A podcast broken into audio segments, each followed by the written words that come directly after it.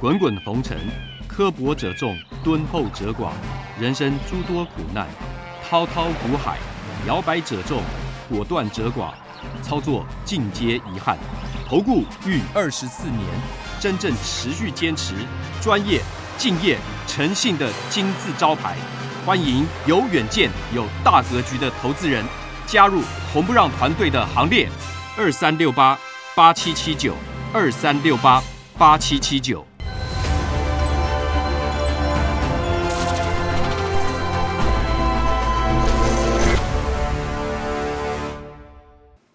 每天节目先公告，君子合作丑话实话先公告。如果有人想参加会员，请看清楚。这四点，第一个马后炮、事后评论的不要参加，这样子没办法合作，因为没有办法提升绩效，会影响我的心情，也会影响到全部会员的权益。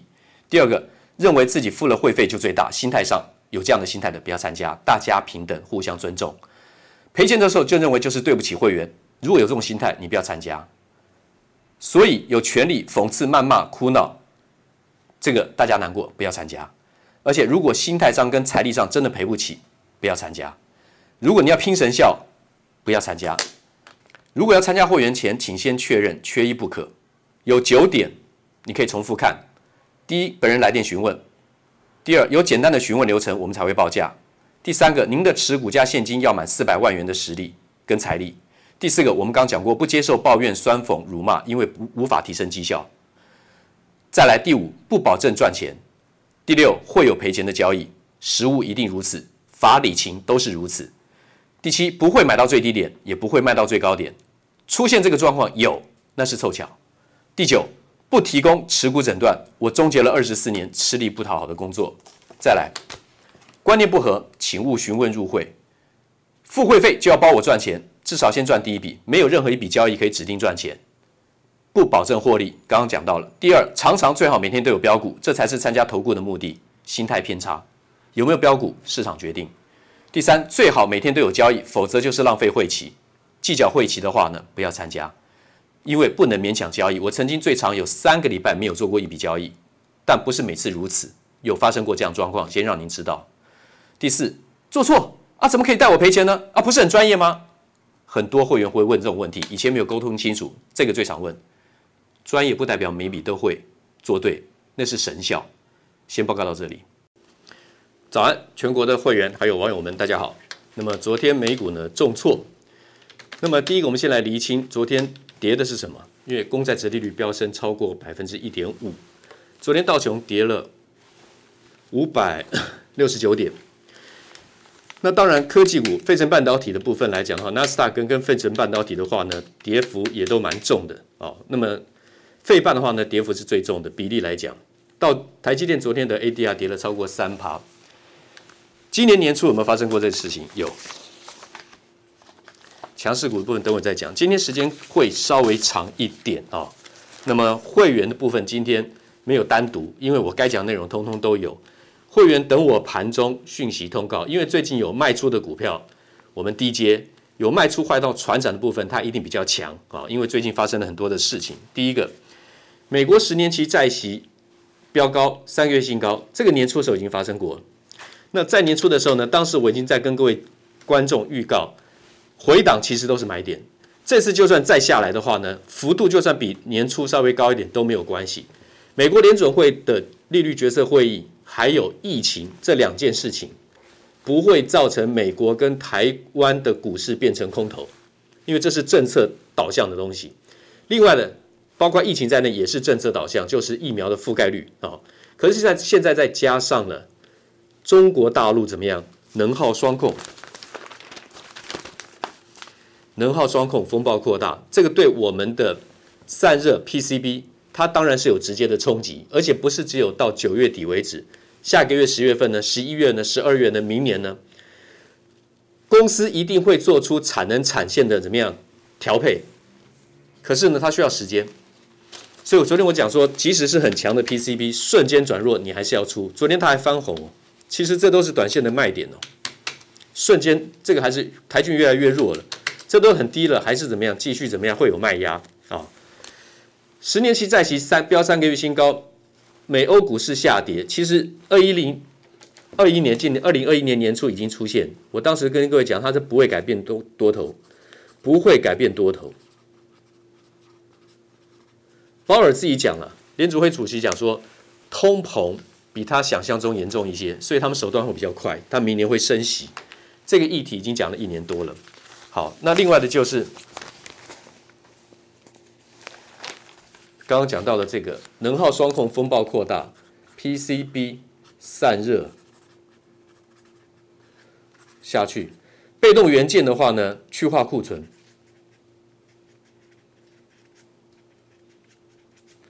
去化库存，其实是下去再上来，然后国巨其实没受什么影响，因为它在新区，这是低档，低档看涨，好，简单来说是这样。不过因为最近大家的这个操作的动作呢，可能不够快哈，然后你看看鸿海。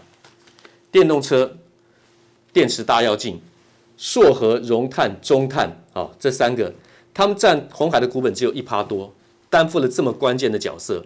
因为硕和的技术很好，所以鸿海现在是硕和第二大股东，对不对？国硕集团旗下的硕和，他硕和去并了之前汉明集团旗下的智家，拿到了关键的电动车里面的怎么样技术？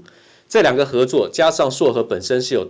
导电浆的这个技术，所以可以用在太阳能的电池薄膜的部分制造的部分。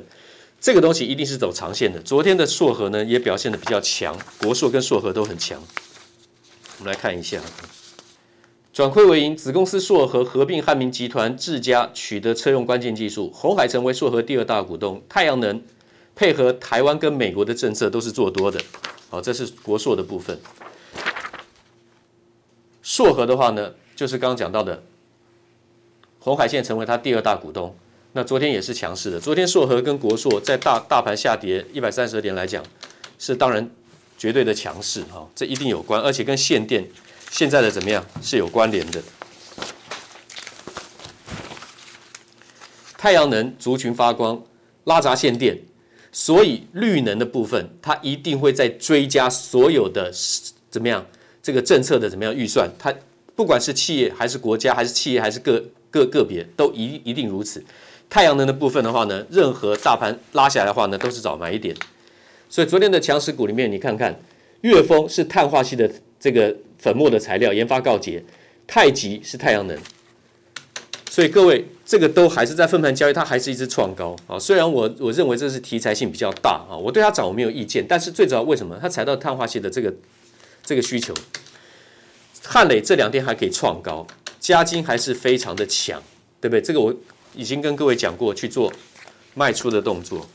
上次汉磊我说已经可以预见股价再将会再创新高，所以持股来讲一定会报到它怎么样，在创高的这个边缘。你如果要卖，是找创高点卖，打回再接。但是你一定要做到这个族群的话是不会什么问题。加金的话，一百零六跟九十八这两个点的卖出我已经做了公告，打下来一样是找买点，因为这是长线的操作，分段的操作。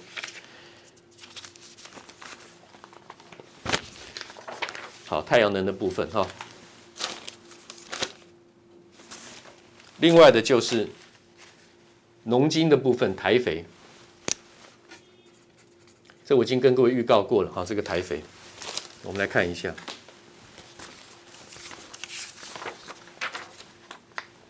通膨升息，资产怎么样增值？在这里，我跟各位讲说，股价在这个地方啊。当时我在讲的时候，我知道大家是不会听进去的，啊，不会听进去的。好的买点一定是在大家族群都没有注意的时候，一般很少人在注意的时候。九月十六号，现在变成避风港了。九月十六号，亚聚跟台剧。九月十六号在这里，亚聚跟台聚现在变成怎么样？大盘的避风港。另外的一个精精确啊，这个是我带会员下去操作的个股啊。上礼拜五的买呃，礼拜一的买点精确，在这个地方，